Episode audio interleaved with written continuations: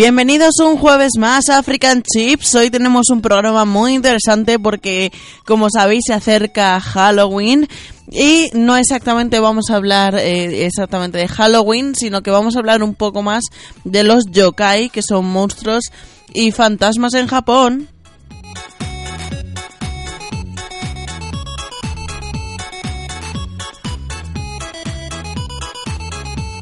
¿Queréis saber? ¿Queréis eh, ver qué pasa con estos monstruos, eh, dónde se encuentran las mayores curiosidades, pues quedaros aquí en Freak and Chips en la 107.9 y en radio.acu.es. Y recordaros también nuestras redes sociales, que son freak-acup en Twitter y Freak and Chips, tanto en Facebook como en la cuenta de Instagram.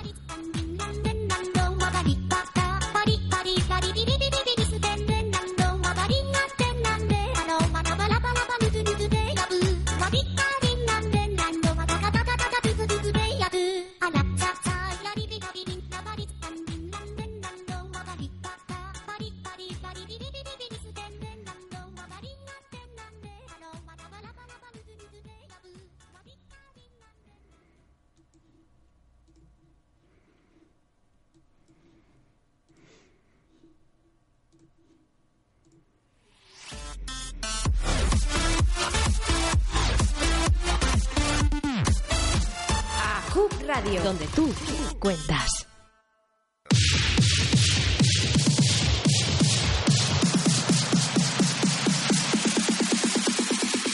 La música electrónica en ACUP Radio se llama Infinity Drum.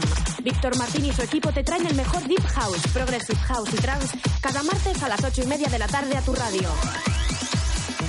Además, en cada programa retrocedemos en el tiempo para recordar un tema Remember. Si la música electrónica es lo tuyo, Infinity Drum es tu programa.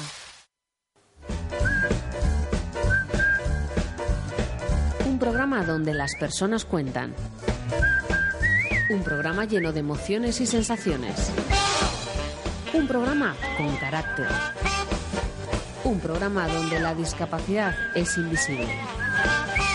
Así es Emocionate Radio de la Fundación San Cebrián, un magazine para todos los palentinos con el que estarás al día de la actualidad y siempre descubrirás cosas nuevas. Emocionate Radio, todos los viernes a las 8 de la tarde en ACUP Radio. ACUP Radio.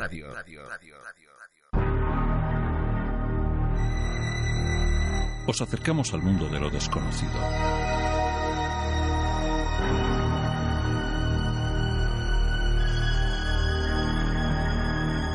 Todos los viernes a las once y media de la noche en ACUP Radio.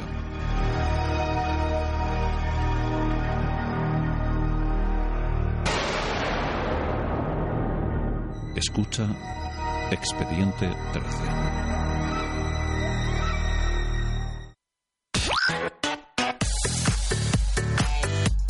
ACUP Radio, donde tú cuentas. Y ahí justo con la última promo del programa de Expediente 13 empezamos también nuestro programa de Freak and Chips, donde hoy también vamos a hablar de temas un poco fantasmagóricos.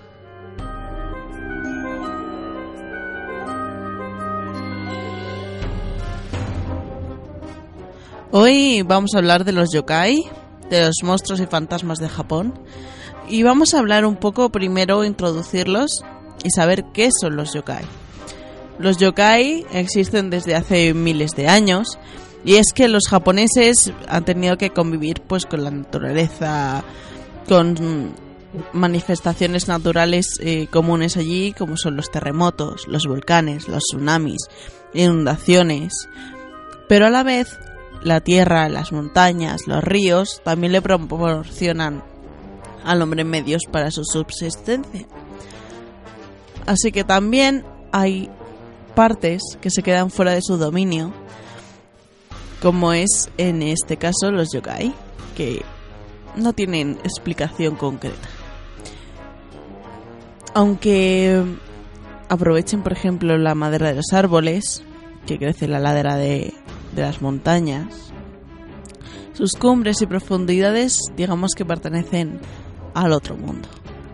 Son lugares que escapan del control directo de los humanos, donde habitan criaturas, dioses, fantasmas, que conectan los dos mundos en los que se divide la realidad y que explican diversos tipos de fenómenos naturales o de la vida cotidiana que de otra forma quedarían sin respuesta.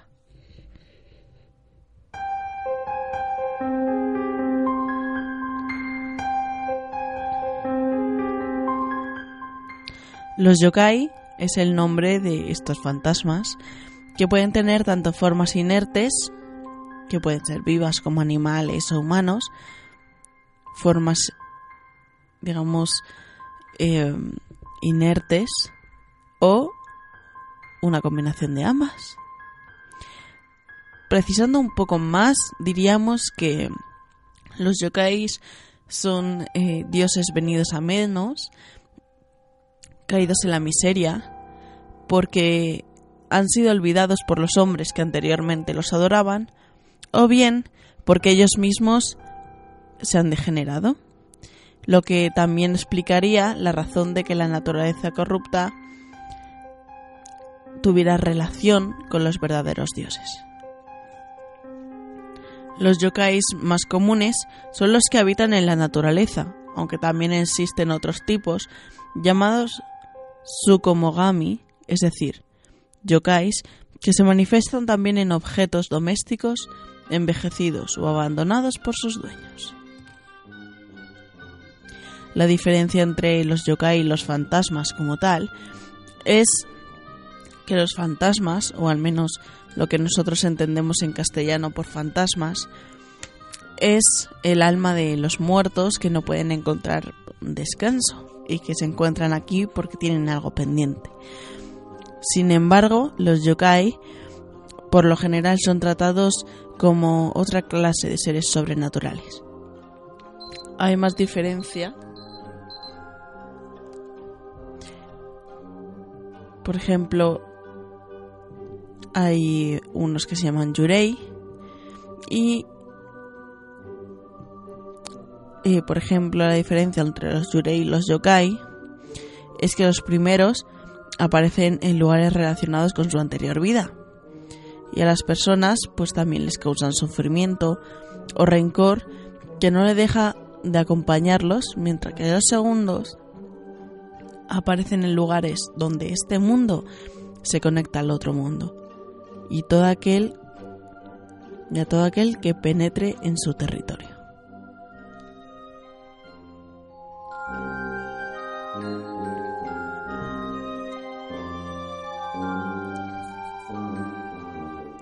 Pero los yokai no tienen por qué ser malignos o vengativos. En ocasiones también socorren a las personas, ayudan a la gente en su trabajo, traen fortuna o se hacen compañeros de juegos de los niños. Los yokai son seres de muchas caras, a veces peligrosos y violentos, aunque igual a veces divertidos y amigables. Además, tienen un aspecto trágico derivado de su caída del mundo de los dioses, que los hace más accesibles a los hombres. Pero ¿dónde se encuentran estos yokais? Normalmente aparecen en lugares donde este mundo, el mundo terrenal, se conecta con el mundo del más allá. Y en momentos del día o del año que nos producen sensación de tristeza o desasosiego, por ejemplo, durante la noche, Debemos pensar que en el pasado la noche era oscura de verdad. Se pensaba que salir de noche significaba moverse con un sentido menos. Y por ejemplo en la ciudad de Kioto, que es la única ciudad de Japón hasta la edad moderna que tampoco se salvaba de ser visitada por los yokai durante la noche. En la época Heian, que es de 794 al 1185, el desfile nocturno de los yokai por las calles de la capital era un hecho conocido y evitado, ya que al estilo de la Santa Compaña, esta procesión anunciaba la muerte de aquellos que la contemplaban. A un nivel más rural, Nos podemos imaginar andando en plena oscuridad por un camino de montaña. La tranquilidad podría proporcionarnos la claridad de la luna, aunque no compensa la inseguridad de las sombras que proyecta. En un momento determinado, notamos que alguien nos da una palmada en el hombro. Nos giramos, pero no hay nadie, solo la espesura del bosque. Sin embargo, la sensación de que alguien nos ha tocado es real y permanece. De hecho, estamos seguros de que alguien nos ha tocado. Podríamos explicar qué o quién es este alguien de muchas maneras.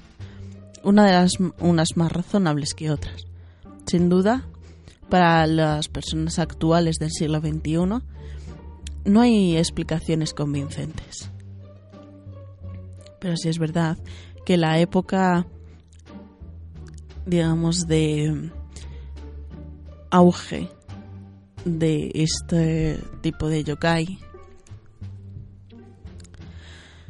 es hace bastantes años y tenían otra mentalidad totalmente diferente.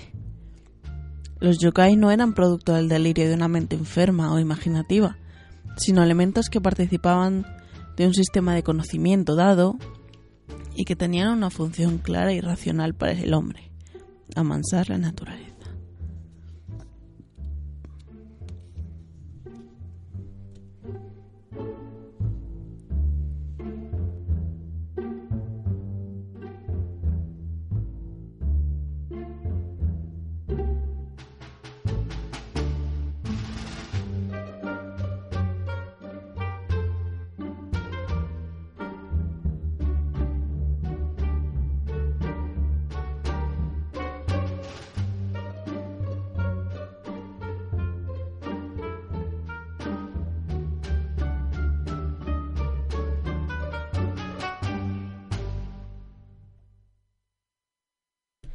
Y para hablar de algunos de estos yokai, he seleccionado los más famosos. Y hablaremos de ellos, desde luego. Uno de ellos es el Furaribi, que también se llama el fuego errante, que es la personalización de un yokai de fuegos fatuos. Son pequeñas llamas que emanan de la combustión de, de materias orgánicas en descomposición y se mueven a poca distancia del suelo sin rumbo fijo suelen aparecer por la noche, en lugares donde se acumula materia putrefacta, como pantanos o cementerios. Aunque esto también le da un aspecto muy tétrico. Es un fenómeno extraño para el que no hay explicación científica. Otro nombre que en Japón se le da a estos fuegos fatuos es Sitodama o espíritus humanos, refiriéndose a las almas de los muertos que flotan al aire a merced del viento. El furaribi tiene la apariencia de un pájaro con cara de perro envuelto en llamas. A unos seres mucho más famosos como los Teu y los Kitsune también se les asocia con estos fuegos. El primero se relaciona además con la estela que dejan las estrellas fugaces. Asimismo, existen algunos tipos de tengu con cuerpo de águila o cuervo, por lo que se sospecha que el furaribi no sea más que una de sus variaciones.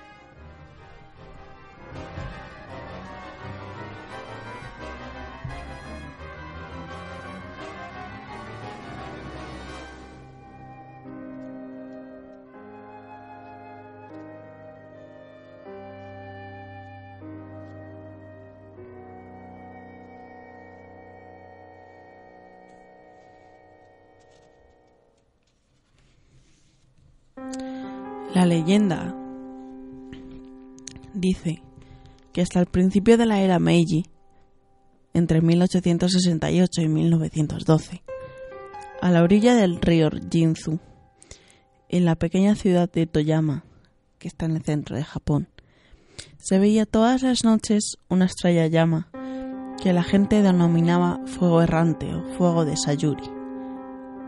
Si a plena noche alguien llamaba Sayuri, Sayuri. Por este lugar surgía de la oscuridad la cabeza recién cortada de una mujer, con el pelo revuelto y la mirada rencorosa. Esta Sayuri era la dama de compañía de un poderoso señor feudal del siglo XVI. Al ser su favorita, era envidiada por el resto de las mujeres de palacio, quienes un día lograron hacerla creer al señor que Sayuri tenía ciertos tratos ilícitos con uno de sus pajes. La ira le pudo y de inmediato ordenó que colgaran su cuerpo en uno de los árboles del puerto y la descuartizaran a vista de todos. También, quince de sus familiares fueron allí ajusticiados. Desde aquel día, todas las noches se podrían observar estos furarabi que la gente llamaba fuegos de Sayuri.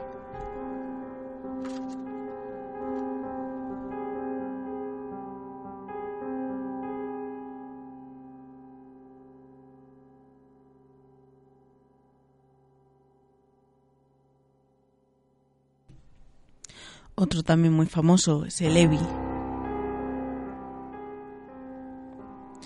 que es una serpiente que ha sido respetada como un dios de los ríos y de las montañas. Es el espíritu de numerosas lagunas y pantanos. Al mismo tiempo, a lo largo y ancho de Japón se cuentan leyendas de serpientes que se convierten en bellos jóvenes o hermosas muchachas que se entremezclan con los humanos. También se las respeta como protectoras de los hogares. En los mitos japoneses más antiguos, del Kojiki y Nihonji, aparece un reptil gigante de ocho cabezas y ocho colas, derrotada por el héroe local Susanoo, en un enfrentamiento que recuerda al de Hércules contra la Hidra. Cuando Susanoo descendió a la tierra desde la llanura celestial, se encontró una pareja de ancianos que lloraban, porque una gran serpiente se comía año tras otro a cada una de sus hijas, hasta que de ocho solo les quedaba la más joven. Susano sintió compasión por ellos y se las ingenió para hacer beber a la criatura gran cantidad de saque y matarla cuando se quede groggy. Por otro lado, la serpiente se utilizaba como representación de la obstinación, el rencor, la avaricia, los celos. En el grabado de la página que colgaré en Facebook, que es muy bonita, que es de Katsuki Kahoku Sai, se ve que la serpiente simboliza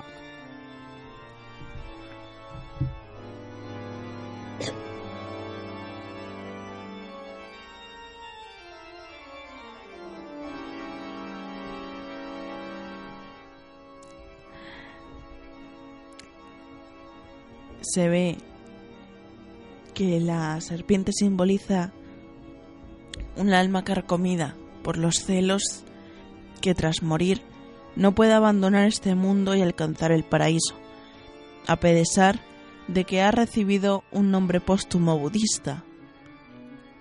Y los monjes celebran en su honor los oficios necesarios para que pueda descansar en paz.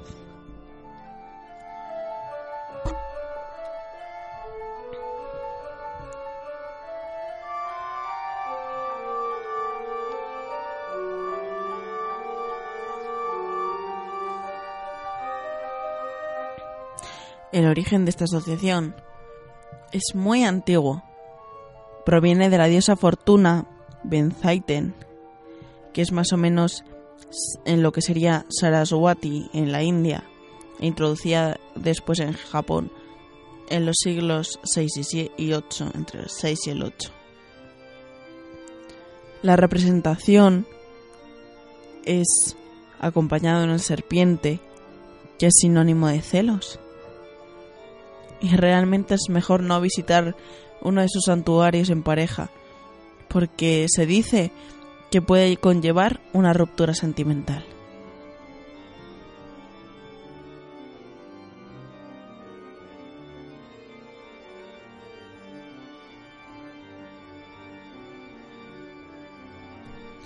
En cuanto a la leyenda, se dice que en el templo de Donjoji, de Wakayama, al oeste de Japón. Se cuenta la historia del monje Anchi y Kiyohime. Anchi era un bonzo en peregrinación al famoso templo de Kumaro. Por el camino, fue asaltado por la joven Kiyohime, con tanta insistencia que se vio obligado a prometerle que se casaría con ella. Sin embargo, Anchi quiso olvidar su promesa y escapó del compromiso. Kiyohime, enfadada, comenzó a perseguirle sin respiro, convertida en una serpiente, siguiendo el curso del río Hidawa, hasta que alcanzó al bonzo en el recinto del mencionado Dojoji. Anchin se escondió en el interior de una campana del templo, pero Kiyohime envolvió la campana con su cuerpo y lo quemó vivo, escupiendo fuego de sus propias fauces. En realidad, ella no era una muchacha como las demás, sino el espíritu del río que había tomado la forma de Kiyohime.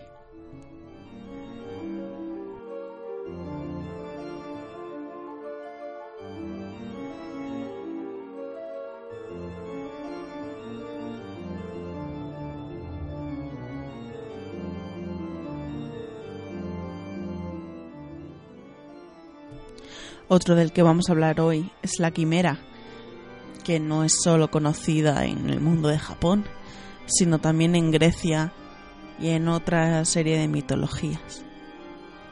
Pero centrándonos un poco más en el tema,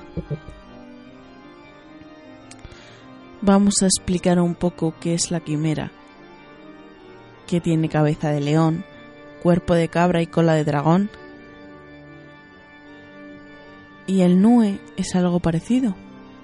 Tiene cabeza de mono, cuerpo de tanuki, que es un perro mapache, patas de tigre y cola de serpiente. Además, se le añade otra característica, que es su canto, que es como la del zorzal dorado.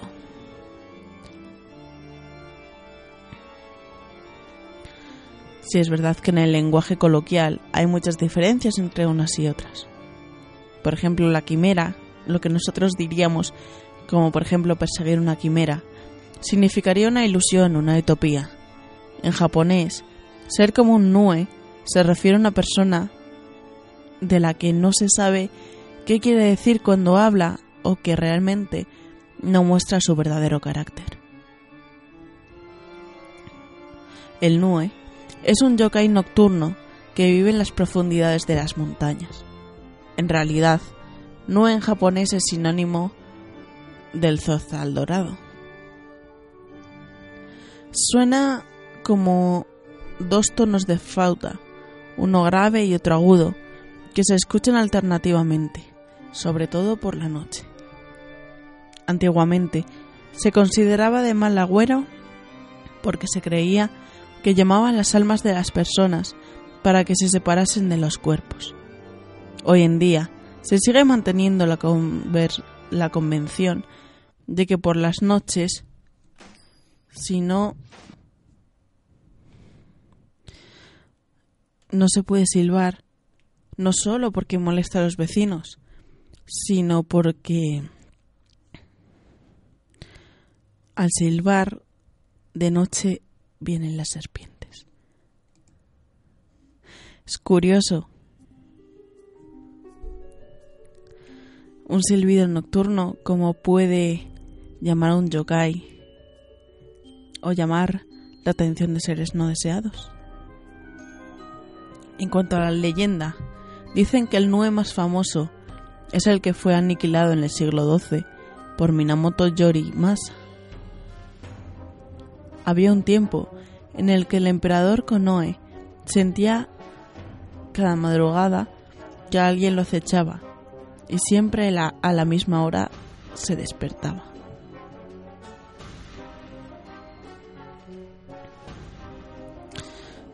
Y tenía pesadillas, se levantaba con el cuerpo paralizado. Entonces llamó a un monje para que entonara un canto de sutras mientras dormía, pero no tuvo efecto. Coincidía que cuando el emperador se ponía mal, Unas nubes oscuras se posaban encima del palacio. En el pasado, un miembro de la familia guerrera de los Minamoto ya había podido dispensar estas nubes, por lo que se llamó a su descendiente más notable, Minamoto Yorimasa, para ejecutar la misma misión.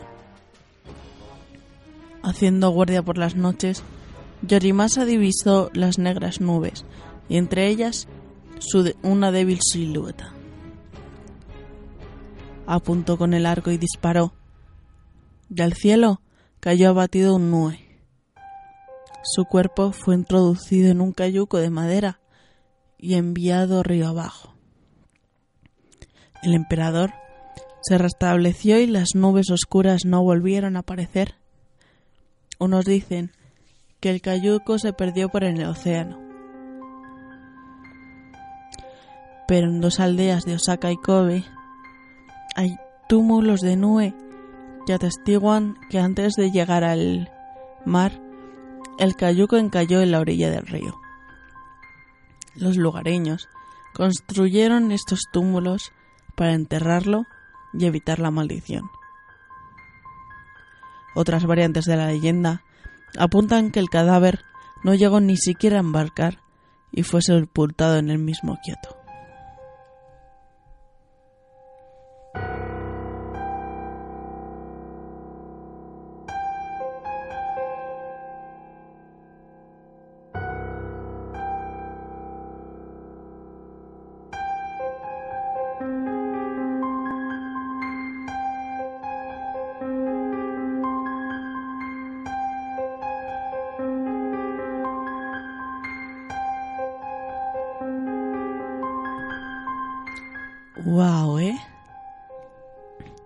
Desde luego este programa, a pesar de que sea a las 8, creo que se debe ver, o más bien se debe oír, a oscuras, con unas velas o con una luz tenue, porque yo soy sola en el estudio y me está dando bastante miedo.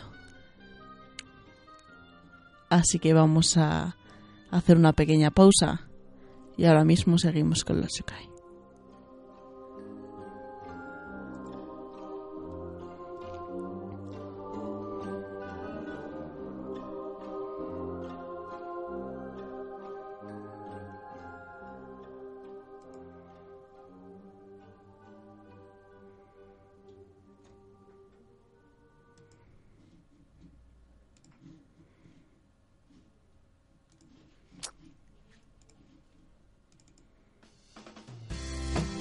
Visita nuestra nueva web radio.acup.es.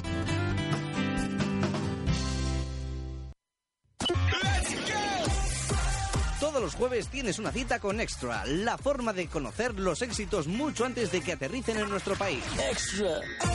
Canciones importadas de Reino Unido, Francia, Alemania y con especial atención a lo que ocurre en las listas de Estados Unidos y Latinoamérica.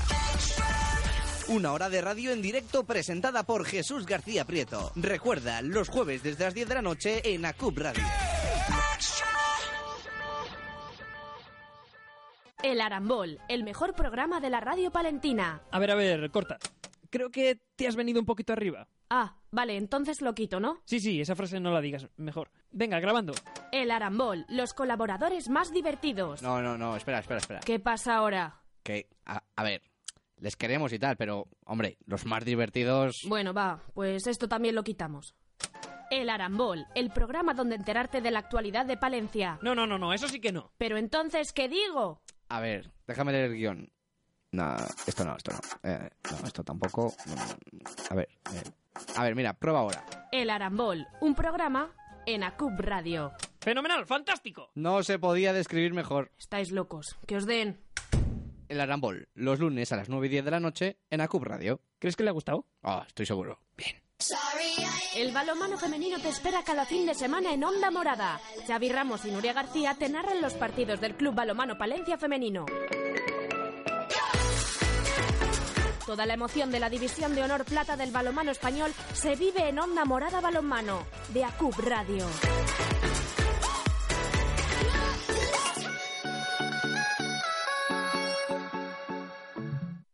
CUP Radio.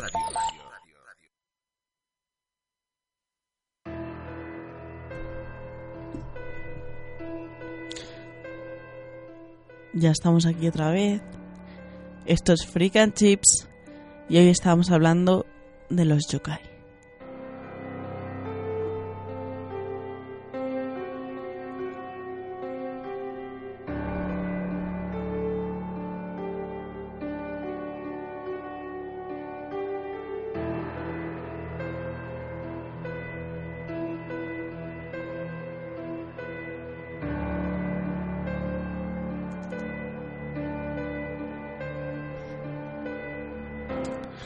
Y en esta noche de jueves, que ya nos queda poquito programa, vamos a seguir hablando de fantasmas, de leyendas, de tradiciones.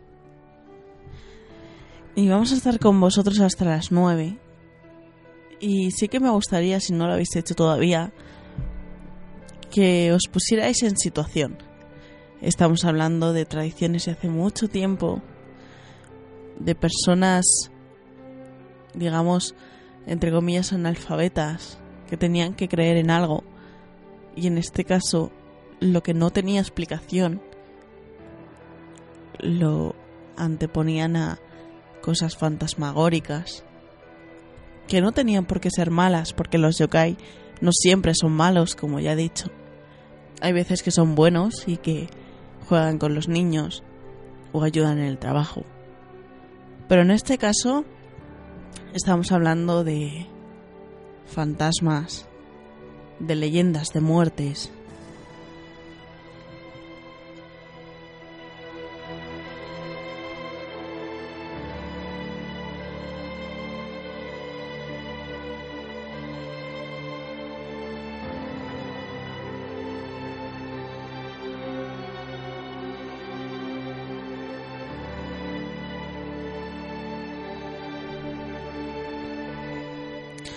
Este caso vamos a seguir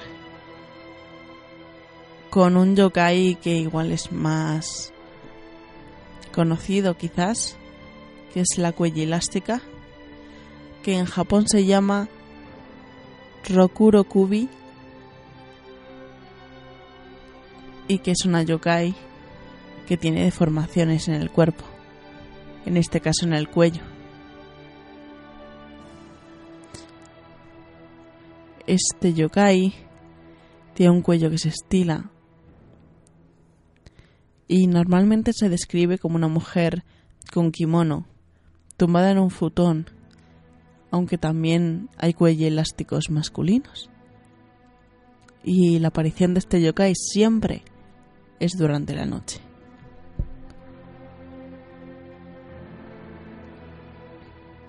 Durante el periodo Edo, que se da de 1603 a 1868. La cuella elástica se asociaba con mujeres que trabajaban en los barrios de placer de las grandes ciudades. Por otro lado, en algunas zonas de Japón se decía que las mujeres que tenían arrugas en forma de anillos en el cuello eran en realidad estas elásticas. La falta de explicaciones sobre su razón de ser llevado algunos estudiosos a decir que un yokai que parece un humano, por ejemplo la cuella elástica, adquiere son humanos que adquieren atributos de yokai. Junto a esta descripción de la cuella elástica existen otras también, como por ejemplo que la cabeza se separa del tronco y vuela por el aire alimentándose de insectos y de lombrices hasta el amanecer.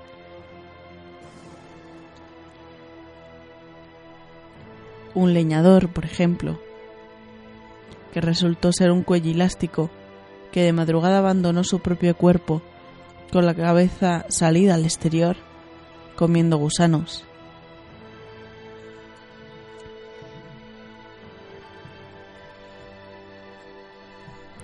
¿Y cuál es la leyenda? Pues se dice que de una persona corriente cuya cabeza se separa del cuerpo por la noche y arrastrando vísceras sangrientas, vuela por el aire por el sudeste asiático, desde Filipinas, Indonesia, Malasia y Tailandia, hasta el sur de China. La leyenda debió transmitirse a Japón durante el periodo Muromachi, que va de 1333 a 1573, época en la que el número de comerciantes y piratas nipones en agua de Asia Oriental era muy elevado. Con el cierre de Japón al extranjero durante el periodo Edo, la leyenda se indigenizó hasta que la cuella elástica tomó la forma más popular y fácil de digerir, una joven con kimono y un cuello unido al tronco.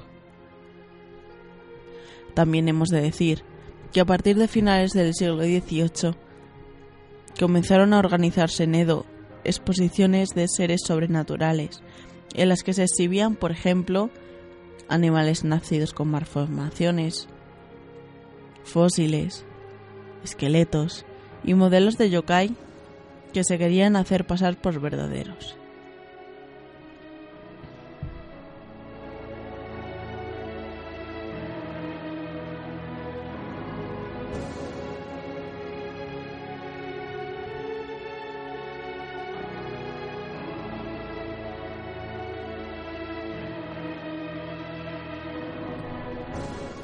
Hemos hablado también del tanuki, de un mapache perro. Y quería contaros la leyenda también, porque el tanuki tiene un amplio abanico de disfraces. Por ejemplo, hay una obra que se llama La tetera de la felicidad que ejemplifica alguno de ellos. La leyenda dice que un pobre viejo que ayudó a un perro mapache a quien los niños del lugar no cesaban de maltratar, recibió la siguiente recompensa. Primero, el tanuki se transformó en una valiosa tetera de hierro que el viejo vendió a un monje por una gran suma de dinero. Cuando el monje, después de limpiarla, la puso al fuego, el tanuki no aguantó el calor y medio tanuki y medio tetera escapó corriendo a casa del viejo, a quien se le ocurrió montar con él un circo ambulante que, aprovechando su extravagante fisonomía, más tarde el tanuki se convirtió en una mujer joven, también en un caballo, y estas apariencias le sirvieron para algunos negocios exitosos, con los que el viejo pudo abandonar su vida de pobre.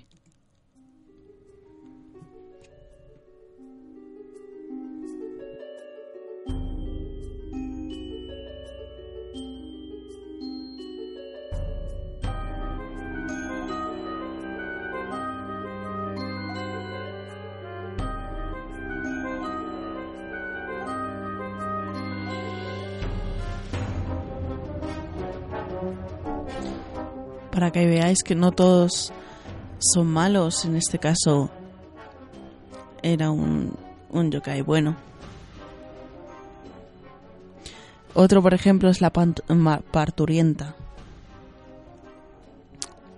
que es una yokai que produce desasosiego por una dramática historia que lleva a sus espaldas.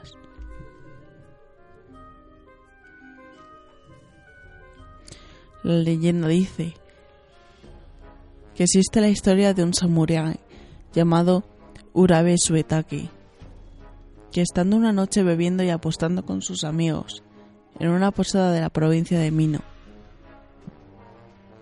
decidió como prueba de valentía ante los demás ir voluntariamente al encuentro de una ubume, conocida por los lugareños. Al disponerse al encuentro de una ubume, coge su caballo y se le apareció tal cual.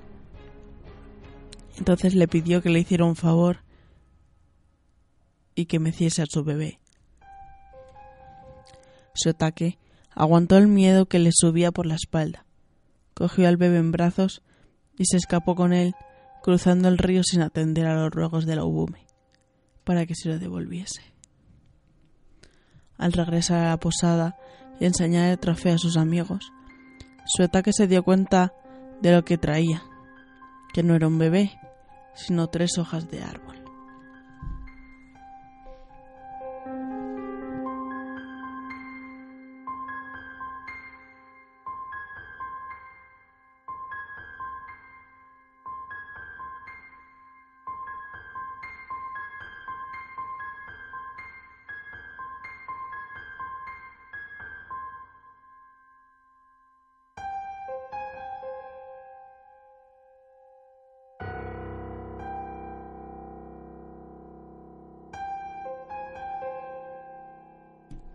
Y hablando de mujeres, y relacionado con lo gume, también está la mujer de nieve. La leyenda dice que esta mujer se mezcla a veces con la de Ugume. Y las tradiciones, digamos que se mezclan. La mujer de nieve pide a los caminantes con los que se encuentra que sienten en el regazo su bebé. Al hacerlo, el bebé se vuelve pesado como una roca y acaba aplastando a la persona que lo sostuvo. Incluso en esta región se dice que la mujer de nieve es un espectro de la mujer que murió encinta, que es una leyenda muy parecida a la de la.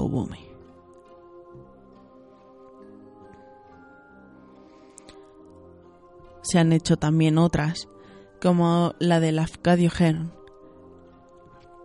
que se dice que en ella dos leñadores, uno anciano y otro joven, se ven obligados a pasar la noche en una choza en medio de un huracán de nieve. El joven, Minokichi, se despierta con frío de la nieve que estaba en su cara y se ve la figura de una mujer inclinada sobre el viejo echándole el aliento. A continuación, la mujer se dirige a Minokichi diciéndole, Esta vez te perdono la vida, porque eres joven y bello, pero si alguna vez le hablas a alguien sobre mí, te mataré al momento. A la mañana siguiente, el joven encuentra el cadáver del leñador viejo.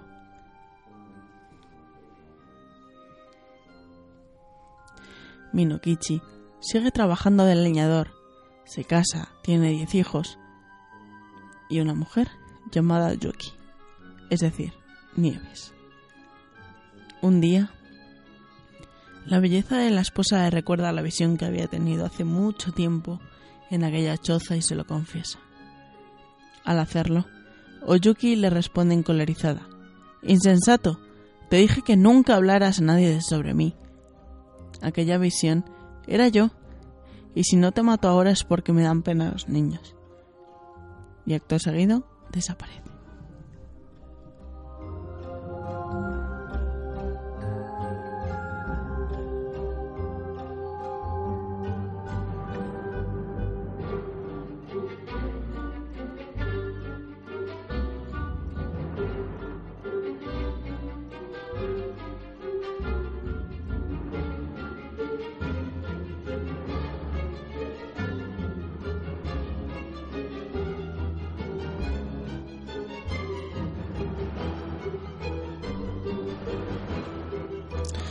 Y dejando la tensión del momento, vamos a pasar a algo un poco más relajado. Vamos a dejar el miedo a un lado. Y vamos a hablar también de distintos yokais un poco más graciosos, un poco más cercanos.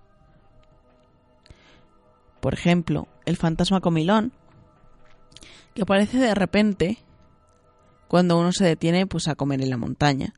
Entonces pretende robar la comida y se haga lo que se haga, no renuncia por nada del mundo a ella.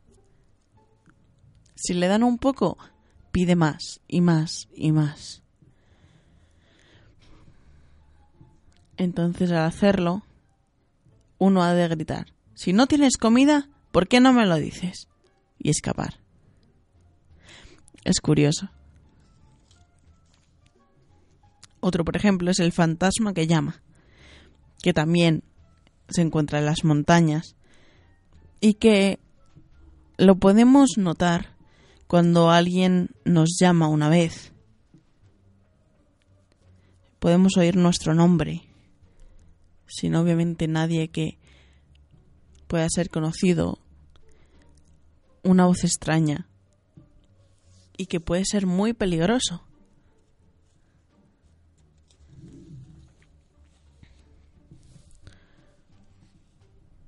Otro, por ejemplo,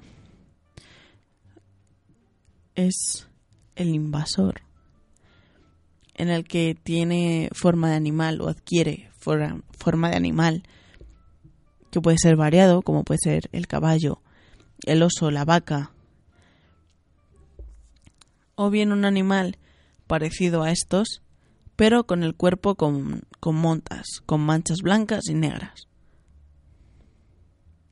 Y quien encuentra sus huellas o directamente lo ve, dicen que está condenado a llevar una corta vida e infeliz.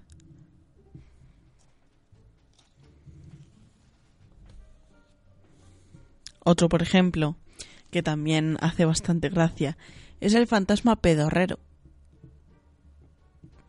también conocido como Eke Okeirupe. Obviamente, tal cual se puede ver el nombre, lo más característico de él son sus pedos, sus flatulencias. Normalmente lo podemos encontrar en la lumbre del hogar, en las chimeneas, cuando alguien se queda solo en casa. ¿Y qué hay que hacer si te lo encuentras si quieres que se vaya? Pues lo que hay que hacer es que hay que pagarle con la misma medicina. No hace falta que te tires un pedo, simplemente con la boca. Es una especie de reto. Quien se tira el pedo más grande será quien gane. Si ganas tú, el yokai se irá.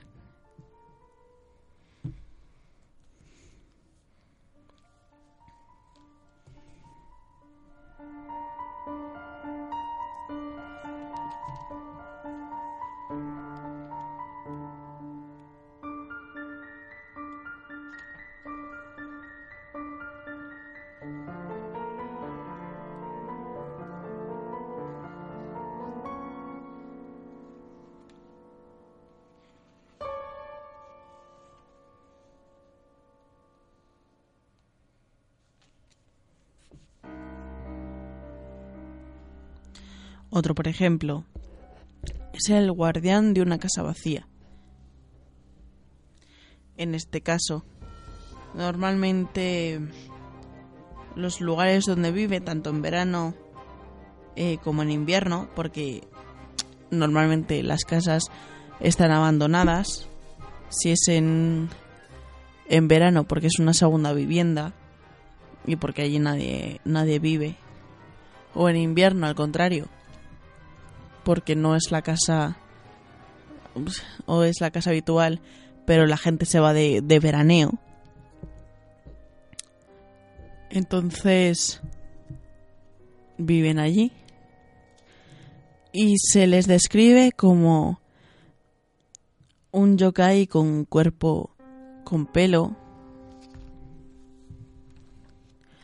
con ropas de piel de pescado y se les caracteriza por ser violentos e incluso llegar a matar.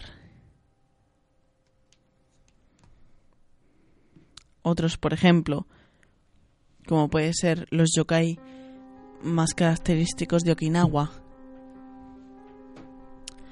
está el espíritu del banano, que es un espíritu de un árbol, y en este caso pues es el banano japonés. Esta planta, este árbol, eh, es típico de Okinawa y es muy usado allí en esta ciudad para la fabricación de tejidos.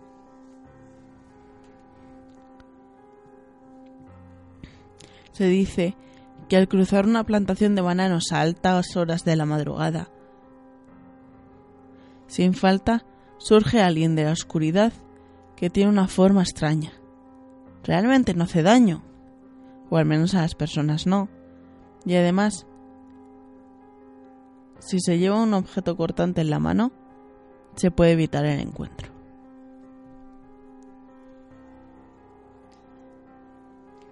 Hablando también, por ejemplo, anteriormente de los fuegos fatuos, en Okinawa también es característico el inenbi, que son fuegos de espectros, que son fuegos de difuntos que aparecen en pareja en lugares fijos.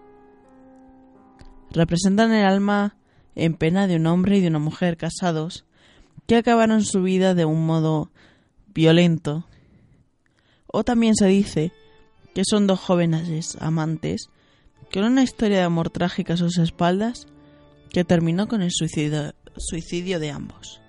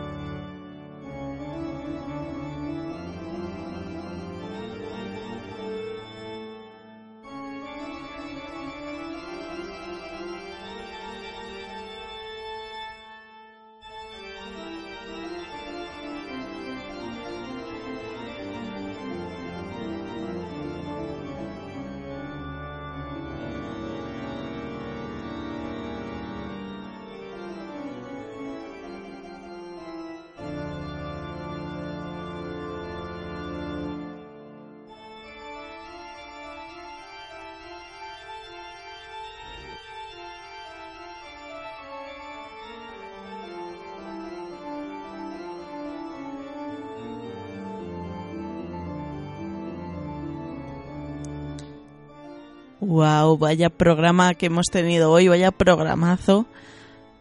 Porque creo que para la época que estamos, creo que es adecuado el tema de hoy. Y más si eres capaz de, de oírlo en las condiciones adecuadas. Una noche lloviendo, con velas, o en casa solo, con música de fondo aunque también la que ponemos aquí en este programa es bastante buena.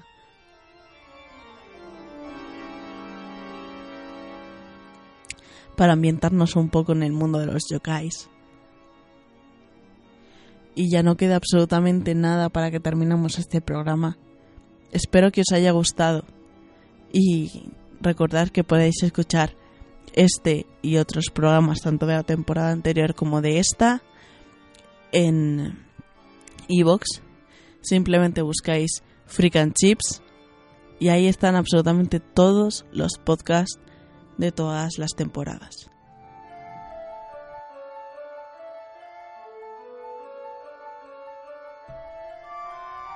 De todas formas, si no lo encontráis en Evox, en nuestras redes sociales están todos los enlaces. Buscáis freak-acup en Twitter o Freak and Chips en Facebook o en Instagram y ahí estamos y podréis escuchar absolutamente todo. También tendréis las novedades, todo lo que vayamos haciendo, fotos. Podréis poner cara a nuestros invitados, no solo las voces. Aunque sí que si hacéis eso, sí que me gustaría que antes escucharais la voz e imaginaseis cómo sería. Que veáis la foto y que nos lo contéis. Pues yo me lo imaginaba así, yo me lo imaginaba rubio, alto y guapo y resulta que es moreno y feo. o al contrario. Pues mira, yo le veía más regordete o le imaginaba más regordete y, y oye, pues está cañón. ¿Quién sabe? Y nos lo contáis en nuestras redes sociales, que estamos absolutamente para vosotros, que espero que nos nos hayamos divertido juntos, porque yo desde luego me lo he pasado muy bien y que también hayáis pasado un poco de miedo, que es lo que intentaba al menos con este programa.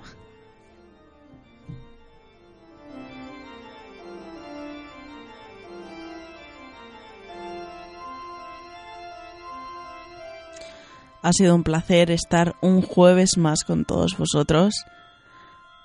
Estaremos el próximo jueves también aquí. Nos fallaremos y además tendremos una colaboración como todos los meses de Carmen Diago y de Elena de la Fuente, donde nos hablarán de las recomendaciones literarias, de las novedades. Hablaremos de un montón de cosas y también igual tenemos sorpresas y tenemos más invitados. No adelanto más. Todo esto tendréis que oírlo el jueves que viene. Yo soy Marta Hernández y ha sido un placer estar aquí en Freak and Chips con todos vosotros. Espero que os hayáis divertido y hasta el próximo jueves. Ahora os dejo con una canción que creo que es bastante adecuada, que es This is Halloween, de la película Pesadilla antes de Navidad, que creo que también es bastante conocida. Hasta el jueves que viene. No paséis mucho miedo y que no vengan los yokais a veros por la noche.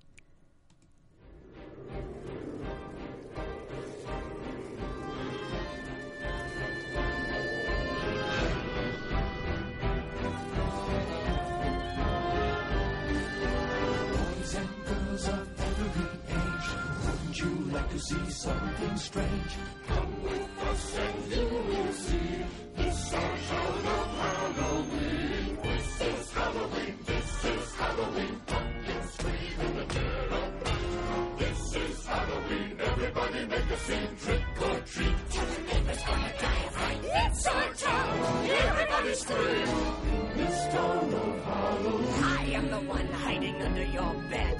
Teeth ground sharp and eyes glowing red. I am the one hiding under your stairs. Fingers like snakes and spiders in my hair. This is Halloween, this is Halloween, Halloween, Halloween, Halloween, Halloween.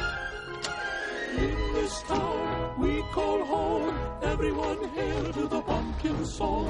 In this town, don't we love it now? Everybody's waiting for the next surprise. Down that corner run, hiding in the trash can. Something's waiting at a pumpkin town. Hooray, look of Halloween. Red and black. Slimy green. Aren't you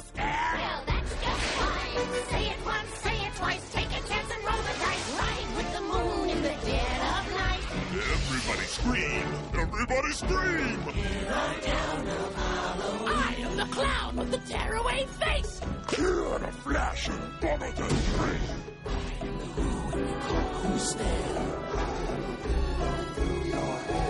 I am the shadow on the moon at night, filling your dreams to the brim with fright. This is Halloween, this is Halloween, Halloween, Halloween, Halloween.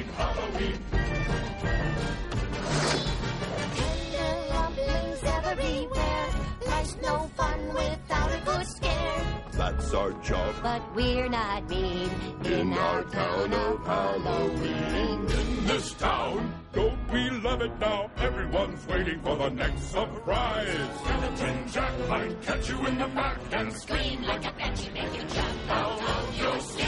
This is Halloween.